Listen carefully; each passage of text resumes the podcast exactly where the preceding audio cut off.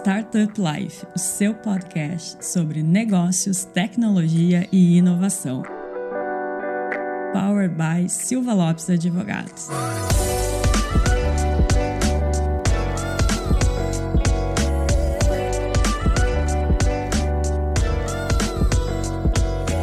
Fala galera, meu nome é Lion Lopes e está começando mais o Startup Life, seu podcast sobre negócios, tecnologia e inovação. E hoje nós estamos aqui com um colega muito interessante que a gente vai falar sobre um assunto bem legal, que é pouco falado no mercado jurídico, mas eu vou deixar aqui para a Cris apresentar quem é o nosso convidado e dar os recadinhos iniciais aí. Então vamos lá, antes da gente revelar quem é esse nosso convidado, Aquele recado importante para os nossos ouvintes. Não esqueça de acessar o portal startuplife.com.br para notícias e informações sobre o ecossistema. Nos seguir no Instagram, startuplifeoficial, seguir no Spotify ou na sua plataforma de preferência. E lá eu esqueceu de dizer uma coisa, a gente mudou de áreas também. Ah, é verdade. Nosso primeiro podcast eh, não é itinerante, porque a gente já fez em Santa Catarina, já fez na Gramado Summit, mas é o primeiro que a gente grava aqui na nossa, na nossa nossa sede aqui em São Paulo, né? Então, estamos então aqui se adaptando também, vai ser é novidade para nós também, né, Cris? São Paulo que é o epicentro de tudo no Brasil, exatamente, né? Exatamente. e do ecossistema de tecnologia e inovação não seria diferente. E para isso, então, a gente está abrindo aqui também uma nova temática dentro do podcast, que é sobre direito. Temos o Lion, que é advogado. Eu sou filha de advogado, então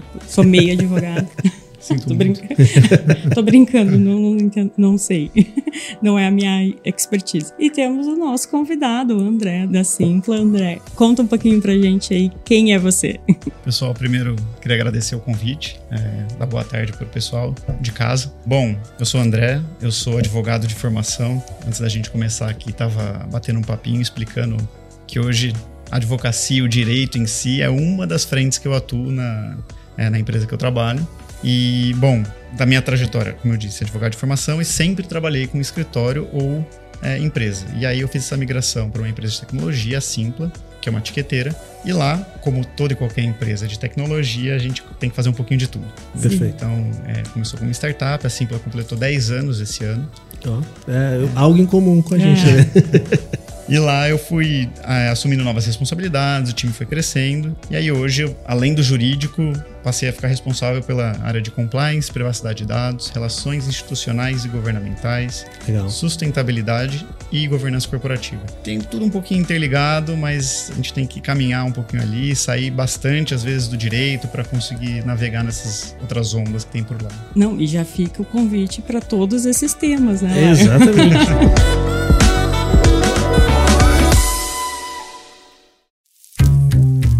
E isso é um bom exemplo para introduzir sobre o assunto de Exatamente. hoje, né, Cris? O assunto de hoje, então, pessoal, a gente vai falar sobre o perfil em T, né? O perfil de profissional em T ligado ao mercado de advocacia, de direito, ao mercado jurídico. E isso é muito comum, né, André? Na, na área de tecnologia, vou dar um pouco da minha experiência. Quando eu comecei há 10 anos atrás também, o escritório a trabalhar com empresas de tecnologia, comecei a perceber que a dinâmica um pouco de empresas de tecnologia eram bem distintas das dinâmicas que a gente via dentro de escritórios onde eu trabalhava. Trabalhava em escritório corporativo com né, indústria de arma, petróleo e gás, indústria alimentícia e era muito diferente dentro dos departamentos jurídicos como as empresas de tecnologia faziam as gestões né, dos assuntos importantes e estratégicos, e inclusive como esses profissionais se portavam. Né? E daí, com o tempo, fui estudando, entendendo e descobri o tal do T-shape, né, o profissional em T, e fui me aprimorando, entendendo um pouco mais, até que hoje, dentro do escritório, a gente aplica muito isso dentro do escritório, mas ainda não é muito conhecido no mercado jurídico. E eu queria te perguntar, daí, André, explica um pouco para nós o que é o profissional em T, como que tu claramente é um profissional profissional em T também. Como que tu começou nessa jornada de adaptação profissional, sendo um advogado, que é algo bem difícil para nós, né? Colegas assim da advocacia, ainda um mercado muito tradicional, com profissionais muito tradicionais e com essa ideia muito do hiper especialista, né? O cara que vai saber, bom, no direito tributário a gente tem o cara que é especialista em CMS no estado do Rio de Janeiro. E essa é a função do cara. Mas se tu pergunta para ele, faz um contrato para mim, o cara já não sabe fazer. Então, explica um pouquinho para nós como foi essa tua jornada de entender o que é o profissional em T, o que que é ser profissional em T e por que que tu te interessou assim em se tornar para mim como vai ser o perfil da advocacia do futuro. Boa. Acho que antes de explicar o que é, né, o profissional em T, para quem tá vendo é o T, né? Então é, a gente tem a, a, base vertical, que é aquela que é a profundidade do seu conhecimento, né? Então aquilo é o quanto você é especialista em determinado assunto, em determinado tema. E a base horizontal de cima, então do T, é o quanto você tem conhecimentos outros que permeiam a sua área de atuação ou além e que você tem conhecimento talvez um pouco mais raso sobre uhum. ela. E aí eu acho que muitos advogados, inclusive, são profissionais em T, uhum. mas não sabem nomear. Eu, inclusive, esse soube do profissional em T do T-Shaped Lawyer no final do ano passado. Uhum. Foi quando eu falei, ah, vá, que existe um nome para isso, né? Porque é. na hora que eu vi que eu, que eu praticava isso, né? Que você Sim. entra nisso. Então, muitas vezes as pessoas são assim, né? Os profissionais estão já atuando enquanto um profissional em T, mas não sabem. Sim. E aí a gente divide entre escritório e empresa em geral. Vai, não vou nem falar em startup, acho que empresa, porque aí Perfeito. tem uma diferença, né? Vou contar um pouquinho da minha... Claro. Como, claro. Que eu, como que eu cheguei a, a me descobrir um profissional em T, e aí depois a gente entra em mais detalhes. Quando eu migrei de escritório para empresa, foi logo no comecinho da minha carreira, depois de formado, eu estagiei desde o primeiro ano de faculdade. Eu lembro que no dia do meu trote eu tive uma entrevista de estágio, então eu sempre... Foi sujo de tinta, não? Dentro da orelha. Eu não consegui tirar tudo. Foi é, a tinta que te ajudou. Eu não passei. Ah, bom. Então foi porque não, não era entrei. bom. É. Não tinha que ser, né? É. Mas aí eu trabalhei então em escritório e, como um bom estagiário, achava que minha vida era aquele escritório que eu estava, que lá Sim. eu ia virar um sócio e acabou. É, eu tive a oportunidade de fazer um secondment uhum. é, numa grande empresa da indústria de bebidas. Eu fui para a Coca-Cola FENSA, que é a maior uhum. é, fabricante de Coca-Cola no, no, mundo. Uhum. Era pra ficar um mês lá. É, eu sempre fui do contencioso, do contencioso civil, então tenho uma pós uhum. em, em processo civil o antigo ainda. Sim.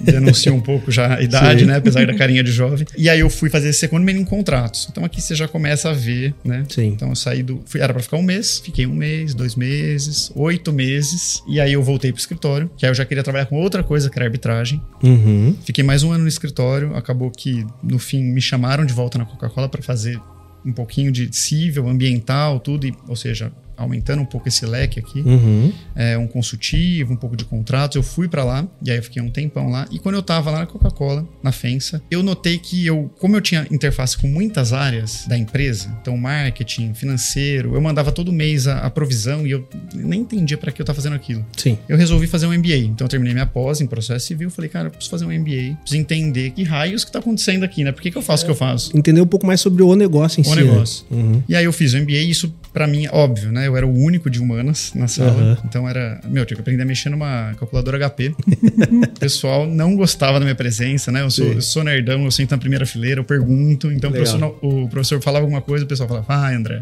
Pergunta. É, fala, pergunta. e aí ali foi onde eu comecei a, sem ter o nome, mas a me transformar no profissional em T. Eu acho que. E aí a gente divide aqui entre empresa e escritório. Uhum. Por quê? Ali comecei a ter um entendimento do negócio, aí eu diria que o T pode ter outras camadas, principalmente obviamente que né, pode ter várias verticais, mas as horizontais eu julgo que são muito importantes dentro Perfeito. de uma empresa, né? Perfeito. Dentro do mundo do direito, né, o jurídico. Então, você, vamos supor, eu sou especialista de formação é, em processo civil, que é a minha base vertical ali dentro do direito, e hoje eu atuo, obviamente, dentro de todas aquelas áreas, mas o, o jurídico, que é uma das áreas, eu tenho que ter um entendimento mínimo uhum. de todas as demais áreas, trabalhista, tributário, societário, tudo isso eu tenho que saber pelo menos um pouquinho. Obviamente, eu tenho um, um time que me auxilia, tem os escritórios que nos auxiliam, mas eu tenho que saber o que eu tô, tô falando. E aí eu adicionaria uma camada adicional quando você trabalha numa empresa, né? Uhum. Que é o, o, a barra de cima do T, que é o entendimento do negócio. Perfeito. Sim. Então, você tem que, além da, da área que você cuida, você tem que entender, poxa, uma empresa de tecnologia é um pouquinho de produto.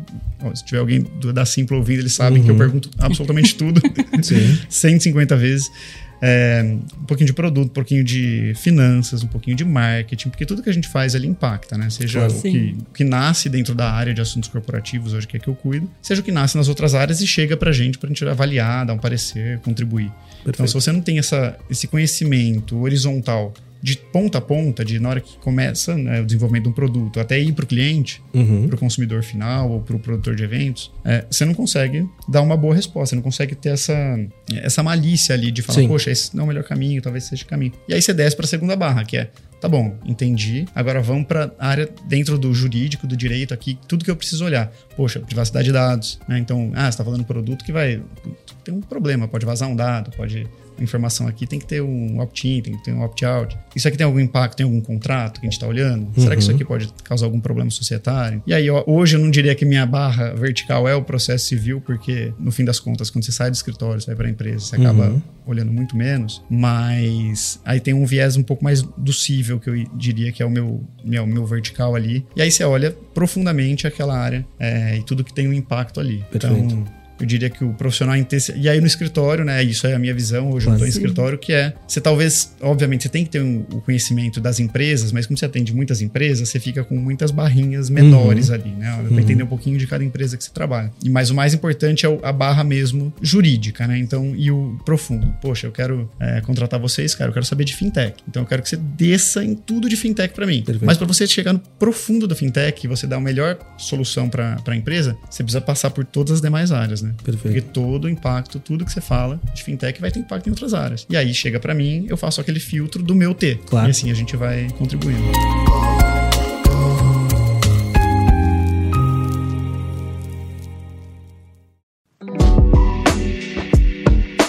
Isso é um ponto muito bacana, porque eu tenho uma visão sobre profissional em T. Dentro do escritório, a gente tenta desenvolver todos os advogados. Inclusive, a gente tem um dashboard de, de acompanhamento de cada um dos advogados, de como que é a figura do T dele. A gente criou um losango de habilidades, e na medida que ele vai desenvolvendo essas habilidades, esse losango vai trabalhando tipo uma figurinha do FIFA, assim. Né? Então, todo trimestre a gente vai monitorando, ó, a tua perna do T é essa daqui, tu tem mais habilidades, sei lá, em propriedade intelectual, em compliance, em tributário e tudo mais. Então, a gente sempre exige que todos os nossos profissionais ele tem que ter um aprofundamento técnico, e daí tanto o aprofundamento técnico com experiência quanto o aprofundamento técnico em nível acadêmico, mas é de suma importância que ele tenha ali a, a cabeça do T muito bem horizontal, justamente porque a gente trabalha só com direito empresarial. Então, tão importante quanto tu saber sobre o jurídico é tu saber sobre o negócio. E o André não vai deixar eu mentir aqui, né? Tá Sim. trabalhando diretamente dentro de uma empresa. E daí o que, que a gente busca muito sobre isso, né? E o que daí eu quero ouvir a opinião do André aqui também. Eu entendo que quando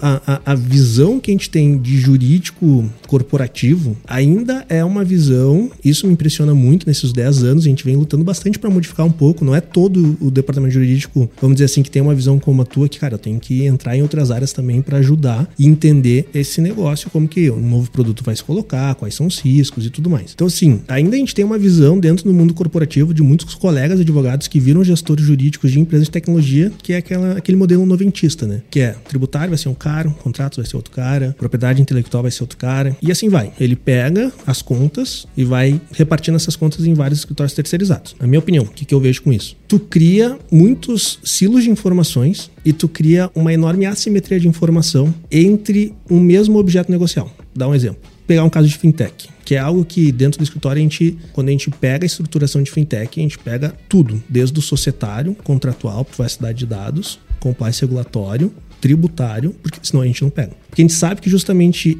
esse produto novo, ele vai influenciar em todas essas áreas. E isso vai impactar diretamente no meu entregável. E a gente não ter essa aglutinação de informações em um menor nível de pessoas, assim, essas assimetrias na medida que tu vai fazer um telefone sem fio, lá no final não vai ter a mesma informação. E daí cabe ao departamento jurídico muitas vezes ficar como garoto de recado. E daí eu vejo que isso é um enorme erro, porque é tanta assimetria de informação que o departamento jurídico tem que fazer gestão, que ele não consegue fazer o que é o mais importante e é essencial dentro do departamento jurídico, que é conseguir ter noção da realidade interna dentro da empresa e ter pensamento estratégico sobre isso. Então a gente vê muitos departamentos jurídicos em empresas, inclusive de tecnologia, que a empresa enxerga eles como praticamente insumo. Por quê? Porque o cara não consegue entregar valor pro, pro negócio. Ele está só gerando ali litígio, né? Organizando litígio, organizando problemas. E para mim, esse é uma consequência de um modelo atrasado hoje em dia. Tu ter esses modelos muito clusterizados sobrecarrega o departamento jurídico. Essa é uma visão que eu tenho. E a gente tem feito isso em alguns clientes e tem dado muito resultado. A gente tem um cliente muito bacana, que isso é um case que a gente, que a gente faz, ele cuida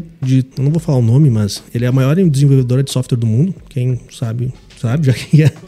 Mas eles cuidam, o escritório brasileiro, o departamento jurídico e compliance brasileiro, eles cuidam de toda a Latam, toda a América Latina. Eles tinham um departamento jurídico composto por oito advogados, não é tão grande, mas eram oito advogados, e eles terceirizavam para mais ou menos uns 15 escritórios diferentes. Hoje em dia, a gente entrou, a gente fez um, um a gente fez um treinamento interno dentro da empresa de uh, métodos ágeis para advocacia, implementação de tecnologia, como reduzir a simetria de informação e tudo mais. Hoje em dia, ele, o departamento jurídico deles é de quatro pessoas. Eles têm somente dois escritórios terceirizados na América Latina. Um escritório que fez o IPO e nós aqui dentro do Brasil. E eles conseguiram manter o mesmo orçamento de oito pessoas para quatro pessoas. Então eles têm quatro pessoas muito mais qualificadas, recebendo muito mais, sendo muito mais engajadas e fizeram o IPO da empresa. E daí isso, isso que eu vejo. Acho que o profissional ele tem essa influência, essa consequência grande no sentido de uh, ele ter um conhecimento mais holístico sobre, sobre o que ele trabalha, vamos dizer assim, no direito sobre negócios jurídicos, mas esse conhecimento holístico vai gerar uma menor assimetria de informação, tanto em nível individual. O advogado, ele, eu vou sentar com o André e vou falar assim, André, o que, qual é a tua necessidade? Eu tenho essa, essa, essa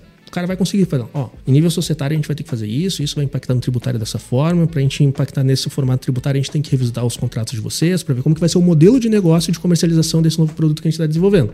Se tu vai para um mercado mais tradicional, essa informação tem que passar por caixinha, caixinha, caixinha, e tu tem uma assimetria grande e tem menos agilidade. E daí o custo fica muito maior.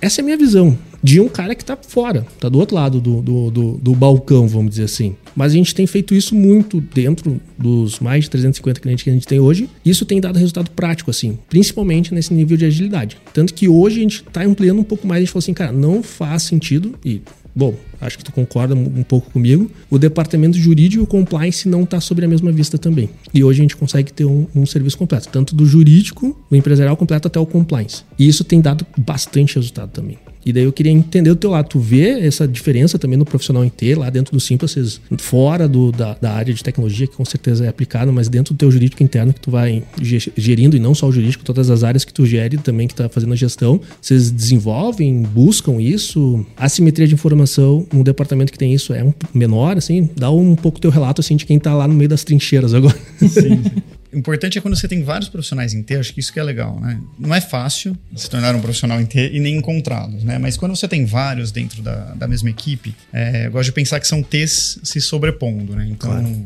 tá ali, a, a, o nível de profundidade de um do outro tá sempre do ladinho ali, mas a barra horizontal tá sempre junta. Sim. É, isso que é legal, porque se todo mundo consegue permear, você consegue saber, eu, eu sei que eu consigo chamar a pessoa X, a pessoa Y, a pessoa Z, para me auxiliar e descer a fundo naquele tema específico, que eu já olhei e sei qual é o problema. Então, você, obviamente, você ganha muito mais agilidade. É uma gestão de conhecimento. Muitas vezes sabe, poxa, eu não preciso chamar a pessoa X aqui para entrar nisso. Aqui é uma questão mais simples. Que em outros departamentos, muitas vezes, quando você não tem um profissional em T, ah, vou mandar lá pro tributário. Aí você manda o seu parecer jurídico, aí o tributário lê. Sim. Ah, não, preciso de documento. E não sei o que, que é isso que você falou. Sim. E aí, um, você, agilidade, zero. Né? Então você perde tudo isso. Comunicação entre áreas se perde. Sim. Porque aí tá cada um dando um parecer dentro do seu mini escritório, dentro do jurídico. Ele tem, ele tem um prisma de análise muito restrito, né? Ele, é, ele enxerga, e, e, muitas vezes ele fala assim, e daí a gente tem que, é, isso é um ponto que o jurídico sofre muito, talvez as outras áreas não sofrem, o jurídico ele sofre muito com essa questão da responsabilidade do parecer dele, né?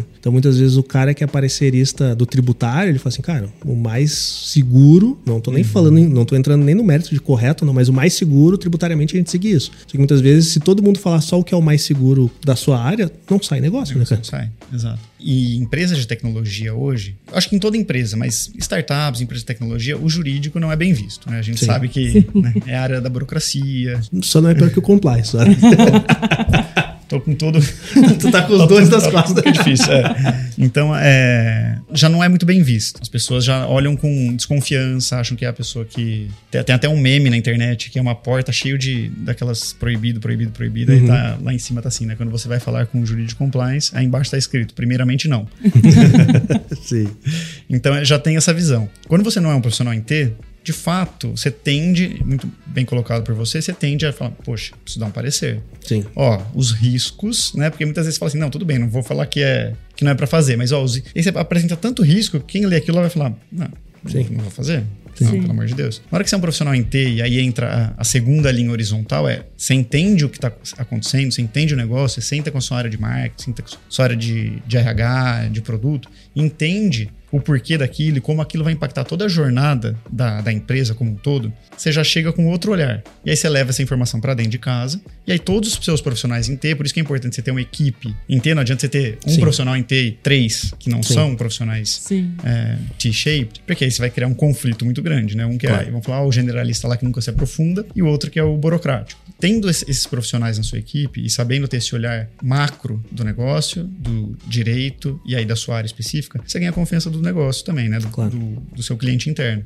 E aí, ganhando essa confiança, sabendo que você não é aquela pessoa que só vai falar não. Sim. Você vai trazer soluções também. Então, essa hoje é uma busca muito grande que a gente tem, né? É, eu brinco lá no time que é: todo mundo pode falar não. Você pode falar quantos uhum. não você quiser. Só que é não, vírgula. Por quê? Três pontos. Mas, três pontos. Então, Perfeito. Então, você vai explicar o porquê não, uhum. e tem que ser uma boa explicação, e você vai apresentar uma solução. Perfeito. É, perfeito. Então, Cara, é, é, é, engraçado, eu tô rindo porque. É, vai virar um dos nossos mantras.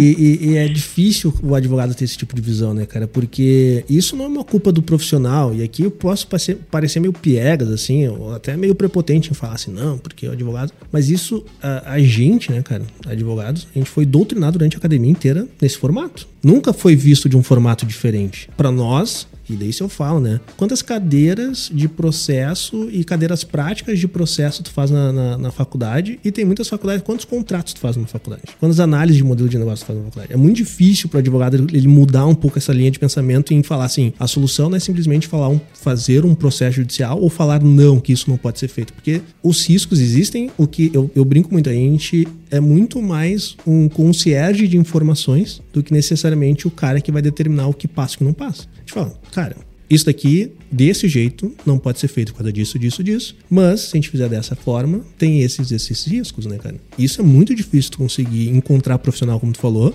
E, na minha experiência, eu não consigo encontrar. Claro que tem, né? Mas é muito mais fácil a gente treinar profissionais assim do que tu tentar encontrar profissional pronto como que a gente torna, então, um setor jurídico em profissionais, em ter uma equipe em ter? Não é fácil. tem que ser, bom, acho que tem muito do, do profissional em si, né? Então ele, ele, tem que querer, porque na minha visão exige estudo. Sim. Você tem que estudar, você tem que saber. Então eu fiz uma pós numa determinada área. Talvez eu não vá fazer pós em todas as outras áreas, né? Mas tem é, que estar sempre ligado nas Mas tem que estar ligado, você tem que ler, você tem que entender, você tem que saber as decisões do STF, do STJ, o que está acontecendo. Você tem que conversar então com o escritório, você liga lá, pô, aconteceu isso, e aí muitas vezes o escritório acaba sendo um grande professor para mim, porque eu ligo pro profissional claro. que sabe muito profundamente de determinado assunto, eu falo, cara, aconteceu tal situação, né? né? O que, que você acha? E ali é uma aula, né? Então sempre tem, um, tem uma aula. Então acho que a educação formal em si é um, um, um caminho muito importante, né? Então a vontade de educação formal, é o ambiente em que você está inserido, então nada adianta você estar num ambiente em que ninguém não querem que você seja essa pessoa que Sim. sabe é, um pouquinho de tudo. Eu preciso que você saiba isso e faz isso aí, acabou. Então o ambiente é muito muito importante. Então o incentivo das lideranças para isso. Quando eu entrei na Simpla, eu respondia para o CFO da Simpla, que não entende absolutamente nada de jurídico, se ele estiver ouvindo. Mas ele sempre me incentivou muito, muito a entender de outras matérias, né? Sim. Profundamente em outras matérias, assim, e fora do jurídico, totalmente fora. Sim. E aí, quando eu fiz a migração, passei a responder para CEO também, ela é um, é um, feedback constante. Então, eu falo que eu sou um profissional em T, mas acho que em evolução ainda, né? Tem Sim. muito o que aprender. E o nosso feedback é sempre aprofundar o negócio. Ah, como que aprofunda no negócio, né? Então, talvez pela área jurídica, pela visão dela, eu já esteja nesse T ideal ou próximo do ideal. E aí a minha segunda linha de desenvolvimento é essa, então, é a horizontal de cima, que é do negócio. Ah, na Simpla, como que você aprende? Senta com o cliente. Sim. Vai fazer uma operação, vai num teatro, ficar na porta, é, fazendo operação local. Então tem uma série de fatores e aí a liderança, acho que tem um grande fator disso, é a empresa que você está inserido, né, o ambiente que você está e a sua liderança te falar, olha, vai, você tendo vontade, buscando educação formal, querendo formal, seja estudos na escola, pós-graduação, faculdades, ou seja leitura, né? Então você se interessar por isso, acho que ali é um bom caminho. E é a prática, né? Acho que a prática, no fim das contas, é para qualquer profissional, é, a prática é tudo. Sim. Então, trabalhar nisso, olhar, na hora que você está começando a virar um profissional em T, você ainda está na primeira curvinha ali, você fala, poxa, deixa eu ler, esse, eu estou olhando esse documento aqui, me parece que tem um impacto nessa outra área.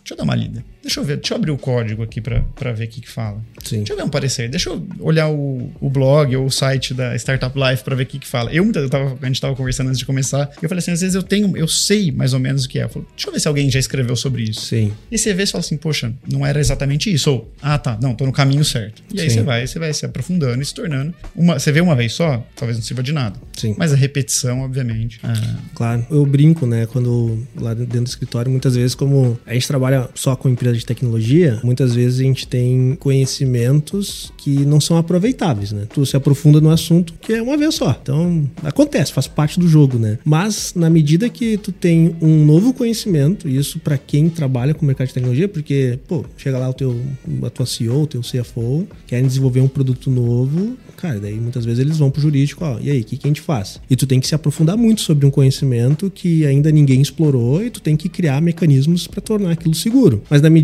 que tu esse modelo de negócio se torna viável e ele vai sendo repetido, tu acaba sendo um dos primeiros caras. Tu vai sendo um- uma referência sobre esse determinado assunto ao longo do tempo. E daí cada vez mais tu vai adquirindo maior conhecimento e o teu perfil, né, tua ponta do T, ele vai se aprofundando cada vez mais. A experiência é muito importante para isso, né? A gente fala do perfil em T muito em linha de, de matéria, assim, ah, o cara é especializado em tributário, especializado em, em não sei o quê, em lá, societário e tudo mais. Hoje, eu, Lion, por exemplo, a minha formação, né, tenho mestrado em direito empresarial e tudo mais, mas o que eu sempre gostei mais de trabalhar é com direito societário. E há anos pra cá, por mais que eu fiz o meu mestrado com matéria regulada, eu não sou o especialista dentro do escritório. E hoje a minha especialidade, a especialidade dentro do escritório, muito mais por experiência, é operações de M&A e de venture capital. Por quê? Porque tu vai somando tanta experiência prática em determinado assunto que muitas vezes a formação, desculpa a redundância, a formação formal, né,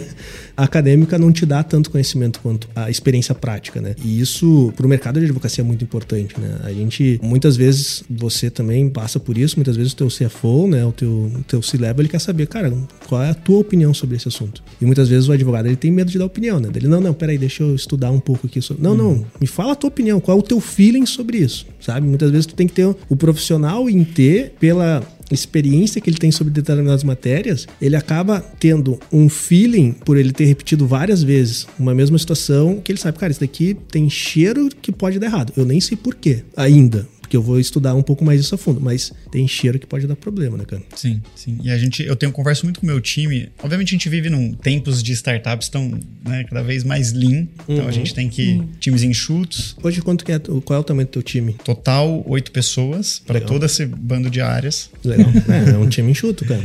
E no jurídico são três pessoas. Legal. É, e aí eu sempre falo assim, olha, não dá, não dá pra gente perder muito tempo com as coisas, né? É importante a gente, obviamente, se aprofundar, entender as coisas. Então, a gente criou, criou não, né? Acho que fomos conversando e a métrica que a gente tem é, se é um assunto de alta complexidade e que é volumoso, né? Ou seja, que a gente trabalha muito nele, a gente vai fazer. A gente se aprofunda. Se é um trabalho de alta complexidade, mas que é one timer, isso é uma vez, escritório. Sim. Bom. Não dá tempo da gente. A gente vai aprender com o Sim. escritório, mas não dá tempo de eu separar tudo pra fazer isso, porque só vai se aplicar uma vez na vida. Claro. Tudo que é de baixa complexidade e volume também, escritório. Perfeito. Porque aí a gente não consegue, por exemplo, isso que é contencioso de massa. Agora, tudo que é de baixa complexidade e one-timer, a gente faz. Porque a gente Sim. também tem que economizar, né? Não vou ficar mandando coisinha besta Sim, pra... para pedindo propósito de honorários, porque aí você também acaba economizando. Então, assim, já é uma boa métrica. E em toda se aprende. Sim. Você sempre aprende, né? Quem tá, quem tá afim aprende. Ah, no contencioso de massa, como que você aprende? Eu peço para ver algumas peças. Uhum. Porque tem alguns casos mais emblemáticos, algum cliente que você precisa de uma atenção especial. Você lê o que está acontecendo ali. Muitas vezes eu vejo coisas, que eu- legislações que eu nem sabia que tinham saído em 2019, 2020. Você fala, poxa, legal essa questão consumerista aqui que trazem. Você acaba aprendendo. No código de processo civil que mudou, né? Eu, então, como eu Sim. disse, eu fiz a pós no de 73. E aí mudou depois. Então eu ainda uso alguns jargões, né? tipo, ah, vamos entrar com. Nem lembro agora direito, mas Sim. ah, vamos entrar com o 525 do. Uhum.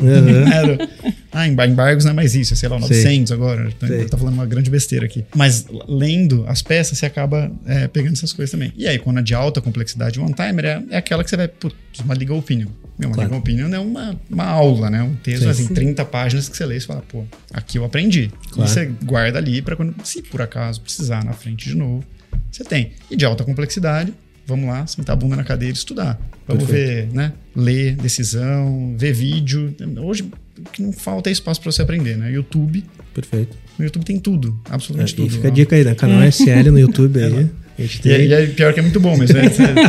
É, obviamente não é uma legal opinion, mas Sim, é, sim. é o caminho que você precisa. Muitas vezes você fala assim, cara, é isso. Sim. Tá, tô no caminho certo. Tô, Claro. É a introdução do assunto, né? Exato. Tu tem um conhecimento macro e dali em diante tu vai se aprofundando no que tu tem mais dificuldade, né? Isso é um ponto bem legal que tu trouxe do departamento jurídico. Muitas vezes ele é aprender junto com os legal opinions em matérias. Eu acho que isso é algo que muitas vezes a gente dá pouco valor, né? O quão, o quão tu consegue aprender com materiais de outros colegas, com materiais que tu muitas vezes, para nós, por exemplo, que que não é departamento jurídico, obviamente, mas muitas vezes, ah, o que eu apliquei para determinado cliente, eu consigo fazer uma determinada adap- adaptação para aplicar nesse cliente aqui. Então, é no, claro, tem conhecimentos que, como a gente falou, tu vai fazer uma vez só na vida e já era. Mas a grande parte não é isso, né? A grande parte tu vai agregando conhecimento e vai conseguindo reaproveitar, né? Isso é, isso é importante. Tanto que algo que tu comentou assim, ah, se é muito complexo e que a gente vai ser recorrente, a gente faz dentro de casa. E algo que dentro do escritório, daí compartilhando como gestor, assim mesmo,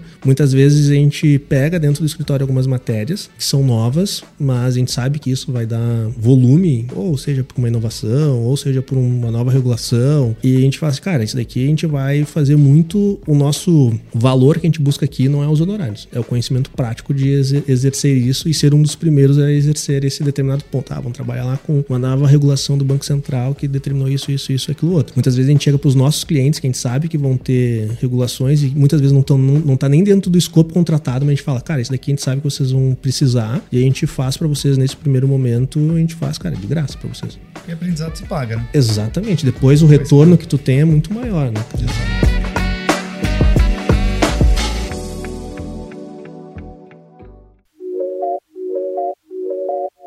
E André, antes o Lion trouxe aqui, né, como ele brincou, a visão do outro lado do balcão, do, do escritório que estava auxiliando a empresa, o departamento jurídico da empresa a atuar mais nesse perfil em T. Eu queria que tu contasse pra gente como é que é o lado oposto, quando a empresa contrata um, um escritório que tem o profissional, o perfil em T. Qual é a diferença pro, pro perfil, pro, digamos assim, pro perfil do escritório tradicional? É o mundo ideal, né? Eu sempre trago, quando o profissional em T pra mim do jurídico, é o tem que ter um entendimento de negócio, né? Não é só conhecimento na área jurídica, pra mim tem, tem que saber um pouco a mais. Quando você pega um escritório, ele pode até, às vezes não saber da sua empresa, mas o cara tá afim de conhecer. Pelas perguntas você já identifica, né? O parecer dele, com certeza, vai ser um- uma leitura, a gente vai bater uma bola, vai ser quase um forward do que Sim. eu vou dar do, do resultado. Quando é um escritório tradicional, né, aqueles super quadrados e tal, e muitas vezes, às vezes, é importante a gente ter um escritório quadrado ali, seja porque é uma questão de muito risco, ou seja porque a gente precisa de alguma um logo ali, um comfort, né, uma comfort letter,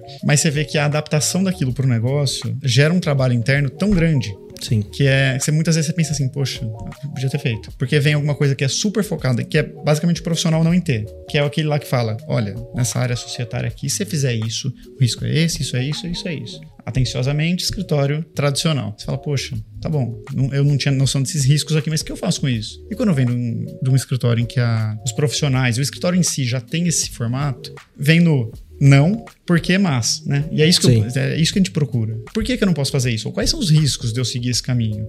E quais são as alternativas? Qual que é o menos risco que eu tenho? Porque assim, no fim das contas, tudo tem risco. Tudo risco, né? Sim. Não tem nada, não tem uma atividade que você vai fazer hoje no Brasil, principalmente, que não tem um risco inerente a tudo que você faz. Ou por insegurança jurídica, porque isso pode mudar a qualquer momento, ou porque são riscos, principalmente startup, que é, é- tem um apetite a risco um pouco maior. As soluções, é, eu acho que é esse o diferencial. E isso facilita o trabalho interno e também pro, pro próprio negócio, né? Porque a partir do momento que você já chega com essa solução muito mais rápido, muito mais ágil, você consegue transferir isso para o negócio, implementar aquilo de uma forma muito mais rápida e também um produto, é, muitas vezes, que você conseguiu ali pegar todas as pontas soltas e fazer um shape bem legal, porque o escritório ajudou nesse ponto. Então, assim, ter um escritório com esse padrão de trabalho facilita muito a vida do advogado interno. Muito. É assim, é, é excelente quando você senta com alguém, você fala assim, poxa, esse cara entende do que eu tô falando. Sim. Não, não do, ah, não é do civil, não é do trabalhista. Sim. Ele entende o que eu tô, o problema que eu tô trazendo pra ele. Ele tá, ele tá sendo. Ele tem empatia com a dor que eu tô passando e como a gente vai trabalhar essa dor, né, cara? Exato. E, e tu falou um negócio muito interessante,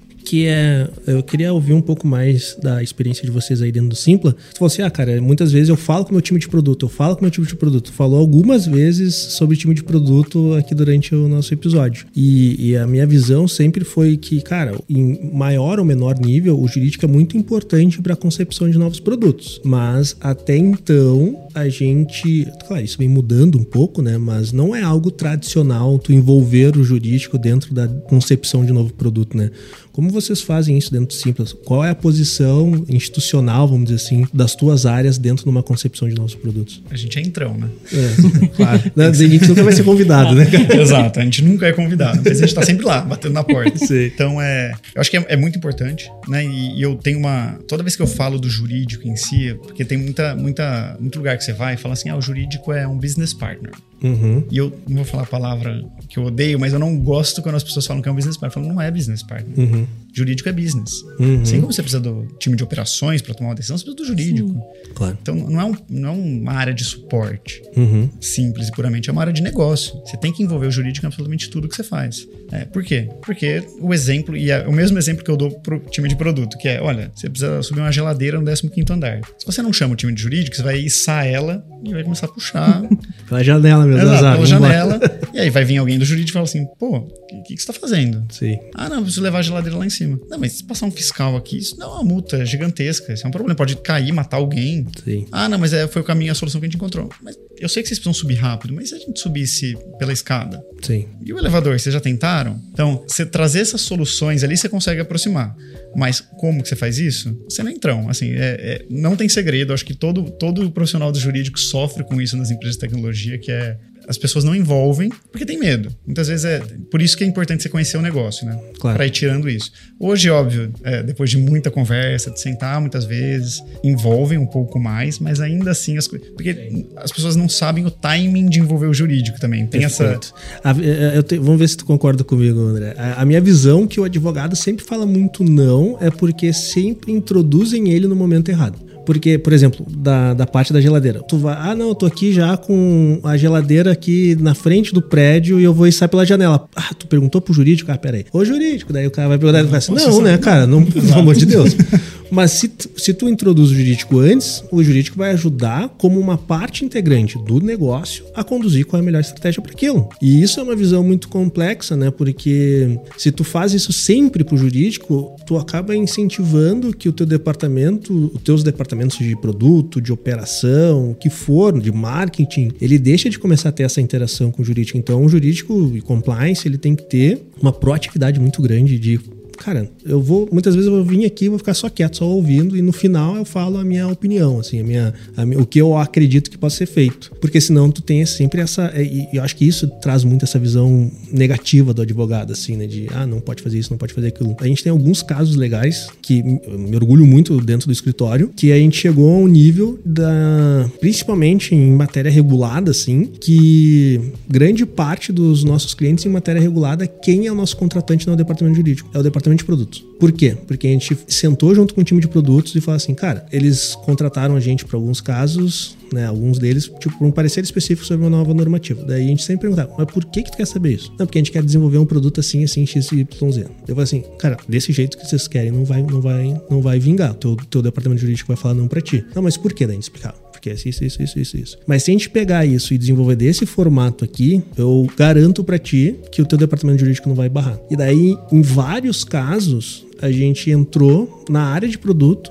para fazer a concepção do produto desde o início, para quando chega dentro do departamento jurídico, porque nessas empresas, empresas tradicionais assim, que estavam criando spin-offs nessa, nessa área, quando chegava lá eles eles eh, eles precisavam da validação, né? Então eles nunca iam se envolver, eles sempre falavam pro produto, cara, isso aqui não funciona, mas nunca falavam pro produto como se faz isso só falava, não funciona, volta. E daí os caras passavam dois, três anos desenvolvendo o produto, chegava lá na frente, não funciona e matava o produto. A gente fala assim, cara, se é pra matar o produto, que vocês matem o produto. Que você, time de produto, mate o produto internamente. É uma economia de tempo, né? A pior coisa que tu pode fazer é tu ficar trabalhando três anos num produto e chegar lá na frente e o jurídico falar não. Claro, o ideal seria que o jurídico tivesse fazendo esse papel, mas nesses casos de empresas tradicionais ainda não é tão grande. Mas eu acho que é questão de tempo. Não sei se tu concorda comigo, de muitas vezes essa integração, principalmente para o mercado de tecnologia que trabalha com muitos novos modelos de negócio o departamento jurídico fazer parte do time de produto do mesmo formato que tu vai ver que tem cara de comunicação dentro do time de produto, cara de marketing dentro do tipo de produto, cara de design dentro do tipo de produto, cara de operação dentro do time de produto. E daí eu acho que é o máximo que a gente, como advogado de negócio, vai falar assim, cara, realmente estamos acertando a mão, porque eles estão nos enxergando como um ente importante para o desenvolvimento do produto, né? Para o desenvolvimento do negócio. Né? Sim, é, tem uma dificuldade para o time jurídico que essas startups geralmente jurídica é a última área a ser criada na empresa. Né? Exatamente. Então é... Ou é quando dá uma bronca. exato. Então muitas vezes é exato, quando começa a dar algum problema e contrata um escritório porque o dono conhece alguém e assim vai fazendo. E aí na hora que começa -se a criar essa área, que todas as áreas já estão integradas e funcionando,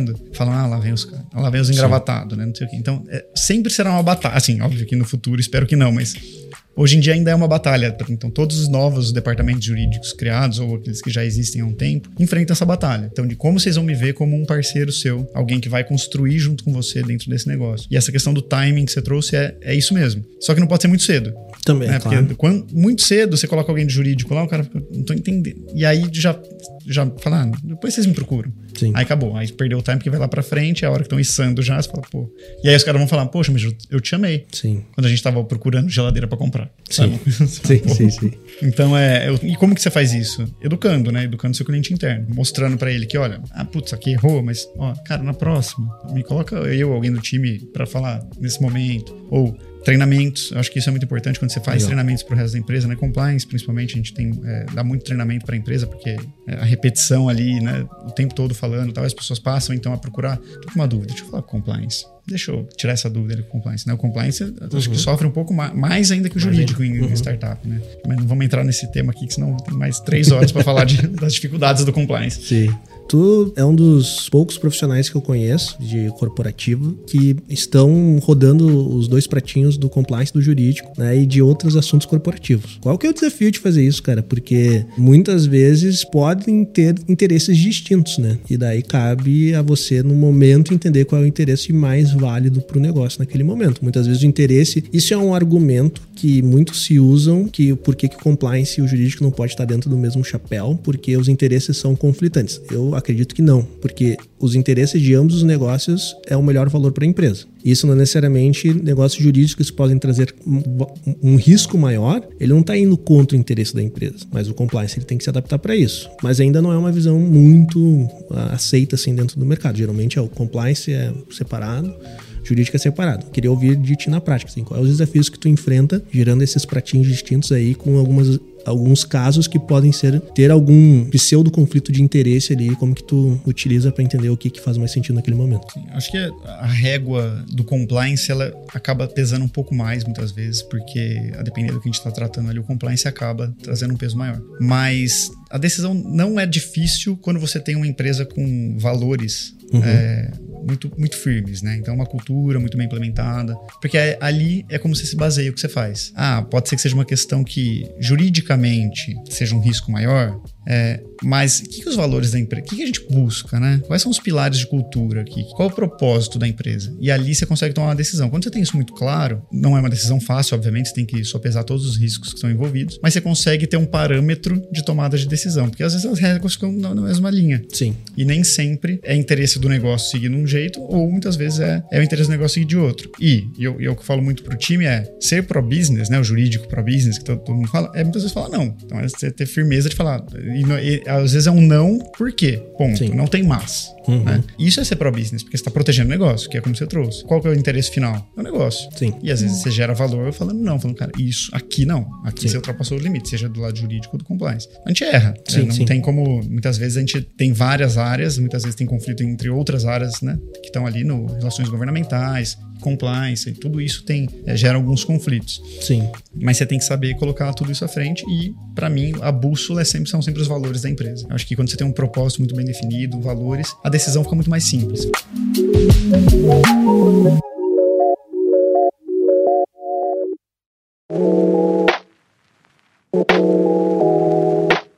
Gente, para ir para os nossos finalmente aqui, até para a gente cumprir o nosso horário com o convidado, né, Cris? O que a gente percebe no nosso bate-papo de hoje, né, André, é que esse perfil de advogado que a gente tanto comentou no nosso nossa conversa hoje não é o perfil mais tradicional de advocacia. E daí eu faço uma pergunta para ti, que é uma pergunta que fazem muito para mim, não sei porquê, mas fazem muito para mim e agora eu vou repassar para ti. Na tua visão, cara, como que vai ser a advocacia do futuro?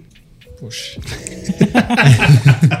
Tudo isso, na, essa uma hora de conversa É pra chegar chegar nessa momento. Eu pergunta. sempre quis fazer essa pergunta. Pode me dar a resposta para responder o resto das pessoas. Né? Acho que o profissional em T é o advogado do futuro. Não, não tem jeito, né? Hoje, a era- na era que a gente vive, a era da tecnologia, pelo menos eu- a formação que eu tive, eu sou, considero uma pessoa jovem, mas eu brinco com meu irmão, que é mais novo que eu, falo na minha época, ainda- eu ainda passava na, na faculdade cola no papelzinho. Sim. Sim. Na, na borracha, era assim, Sim. né? É, não tinha iPhone, não tinha Ia na, internet. ia não na tinha- biblioteca ainda. né? Exato, na biblioteca. SMS custava muito caro, né? Porque Sim. tinha SMS já, mas Sim. não dava pra responder só D. Sim. Né? Pô, resposta 2, D. Não ia gastar. Ah, agora compartilhando aqui, quero ver, falando em cola, um parênteses aqui, uma cola que advogado faz muito, queria ver se o, se o, se o André fazia também. É no meio. Exatamente. E todo Bota professor com as, passava. as letrinhas pequenininhas no meio das alheias, ninguém enxergava. Exato. Mas aí eu acho que com a evolução tecnológica, com WhatsApp, Facebook, Instagram, TikTok agora, as coisas são muito rápidas. O profissional que não consegue se adequar a isso, né? Consegue responder na velocidade que o negócio precisa, fica para trás, não é envolvido, não consegue se desenvolver na empresa e sai. Aí vai para um escritório quadrado. Sim. Porque assim, no fim das contas, se você não for esse profissional, o profissional do futuro é respondendo sua pergunta, né? Eu tô aqui enrolando para Tá, tá sendo advogado, né? exato. Pra mim, o profissional do futuro é o profissional em T. É um profissional que tem. E ele não precisa necessariamente ter. É um, um T só, né? Sim, Ele sim. tem, ele tem a barra horizontal, ele pode ter várias barras verticais ali. Esse é o profissional que vai. busca-se dentro das empresas, que eu busco. Então, toda vez que eu vou conversar, eu quero saber: tudo bem, eu tenho essa vaga X. O que, que você sabe dessa vaga? Tá bom, e agora? Deixa eu perguntar uma outra coisa. E você vê que muitas vezes o profissional que tá ali na entrevista, ele trava. Sim. Então, se eu tô entrevistando alguém pra área civil e eu faço uma pergunta trabalhista, ah, é porque trabalhista eu não. Não, mas o que, que você acha? Sim. Não, que- você fala, pô, Sim. desenvolve, dá um cheiro do negócio ali. É isso que eu, eu preciso só disso, saber que você sabe falar disso. Que se eu te colocar numa reunião. Sim. Que vão trazer esse tipo de assunto, você vai conseguir desenvolver. Obviamente, eu também não sei de tudo. Muitas vezes Claro. eu entro em reunião, mas ali, eu dou uma desenvolvida. Tá? Hoje meu, tô- a gente tá de home office, a maioria das pessoas ainda. Sim. Tem que saber o que você vai pesquisar, pelo menos no Google, né? Claro. Às vezes você não sabe, Pô. você fala assim, poxa, deixa eu dar uma pesquisada. Mas você tem que, se você jogar qualquer coisa, vai sair uma besteira. E isso é, isso é um ponto importante. Muitas vezes o, o tu ser um bom profissional em T não significa que tu tem que saber tudo como generalista. Mas tu tem que saber, pelo menos, como pesquisar um determinado assunto que tu não tem conhecimento, né? É- é- hoje tem muito o conceito de conhecimento expandido, né? Porque, cara, vamos ser sinceros. né? Eu, eu sempre falo lá pro pessoal do escritório, no sentido assim, cara, no final das contas, a gente não faz rocket science. No final das contas, a gente não faz rocket science. A gente não tá aqui fazendo uma pesquisa sobre um, como vai ser um novo combustível para chegar em Marte. Então, assim, é muito prepotência do nosso pensamento achar que a gente tá lidando com algo que, nunca ninguém nem sequer falou qualquer coisa sobre isso. Então, assim, o mínimo que tu pode fazer, e muitas vezes tu tem que falar assim, ah, André, olá, como que tu fala sobre todo assunto? Eu acho que faz parte do profissional em T ele ser muito responsável no sentido de falar assim, cara, esse ponto, não sei, tenho essas dúvidas aqui, vou pesquisar e trago para ti. As pessoas, elas confundem muitas vezes que o profissional em T tem que ser um cara que tem todas as respostas na ponta da língua. Não é isso, né, não, cara? não. E eu tenho mais uma pergunta daí sim pra gente encaminhar para os finalmente, é como a gente equilibra es- todas essas habilidades? Só uma pergunta fácil. né? O André já tá pensando por que que o assunto Eu acho que a partir do momento que você começa a desenvolver essas habilidades, fica natural você saber. E, e fica mais legal, fica mais gostoso o seu trabalho. Por quê? Porque você para de focar só em um determinado assunto e descer nele e você fala, poxa, ne- nem era isso que precisavam. Porque muitas vezes, quando você vai tão profundo, fala, cara, não precisava disso. Eu precisava de uma análise um pouco mais profunda nisso, mas que você me desse uma visão global, soluções outras, olhasse como um todo. Então, acho que o equilíbrio, quando você está no caminho, é difícil, né? Porque você, quer aprender, você quer estudar. Estudo de- é determinação, né? Constância, você tem que pegar, ler, tem que escrever. Então, eu sou aquela pessoa que eu tô vendo. Não adianta eu digitar, tem que ser na mão. Então, dá trabalho. Ah, é legal? Não, preferia estar na praia, tomando uma cerveja, né? Claro. Sim. Mas depois, quando você começa a colocar isso em prática, a sua vivência no dia a dia, que você não se torna uma coisa maçante, de tipo, poxa, eu preciso saber isso, você se torna um profissional muito melhor. Sim. Então, e as pessoas reconhecem isso, né? as pessoas veem. Eu vejo isso no meu time. Muitas vezes é, eles trazem as questões que em alguma reunião que eu não estava e me trazem, às vezes até para discutir. Eu falo, perfeito. Na, na minha visão, né, até onde vai o meu conhecimento, perfeito. Sim. Não, mas você não tem nada que. Não. Acho que para mim você abordou tudo. Você trouxe até a questão de marketing aqui para mim. Sim. Então é, é, é, é muito bom, mas dá trabalho e os pratinhos podem cair desse equilíbrio aí, né? Porque você começa a querer. Sim. Muitas vezes você, quer, você fala, ah, agora eu tô, tô caminhando, tô indo. E aí você quer dar, parecer além do que você já sabe, né? Então, Ah, você- sim, exato. esse é o Então, perigo, É, né, um, é cara? um risco, É né? um perigo. Você quer pegar uma coisinha aqui, uma coisinha ali e falar uma coisa que não tem nada a ver. Sim. Então tem que tomar cuidado ali. Tem que saber também entender os limites da, né? Tu não Exato. pode ficar expandindo a tua cabeça do T eternamente. Né? Exato. Tu tem que saber, cara, o limite pro meu perfil profissional é esse aqui. Não adianta. Vou dar um exemplo. E fala sobre, sei lá, direito ambiental. Cara, não sei, não é, não tá dentro da meu, do meu prisma, né, da, da minha, do meu range de conhecimento. Então acho que isso também é importante, né? O, o profissional em T, ele tem que saber exatamente de que ponto a ponto ele quer que o T dele seja, né? Ele tem que ter uma limitação ali. Senão daí sim, senão tu vira um generalista e tu, né? Esse que é um ponto importante, né, André? O profissional ele não é o especialista em tudo. Ele é especialista numa área, mas ele tem um bom conhecimento técnico nas demais áreas que são importantes para a área que ele é especialista. né? Exato. É isso que é o Se profissional. complementa, É, exato. se complementa, exatamente.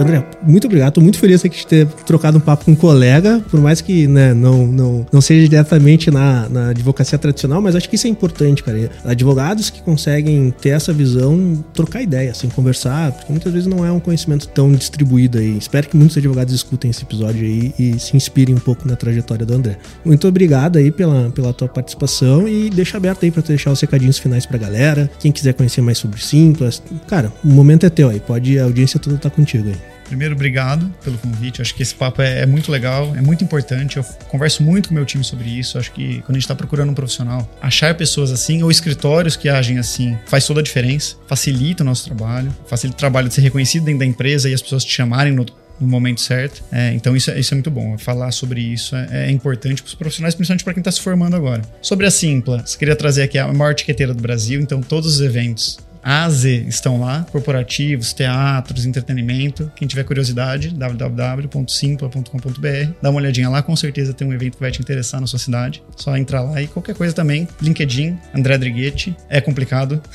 A gente coloca É. o link aqui embaixo. vai ter o link. E é isso aí, pessoal. Muito obrigado mesmo, tá? Pelo convite de vocês, foi muito legal, muito bacana. Maravilha. Cris, estamos encerrando aqui mais um episódio aqui em São Paulo, né? Muito obrigado aí por toda a audiência e nos ouvimos no próximo episódio. Tchau.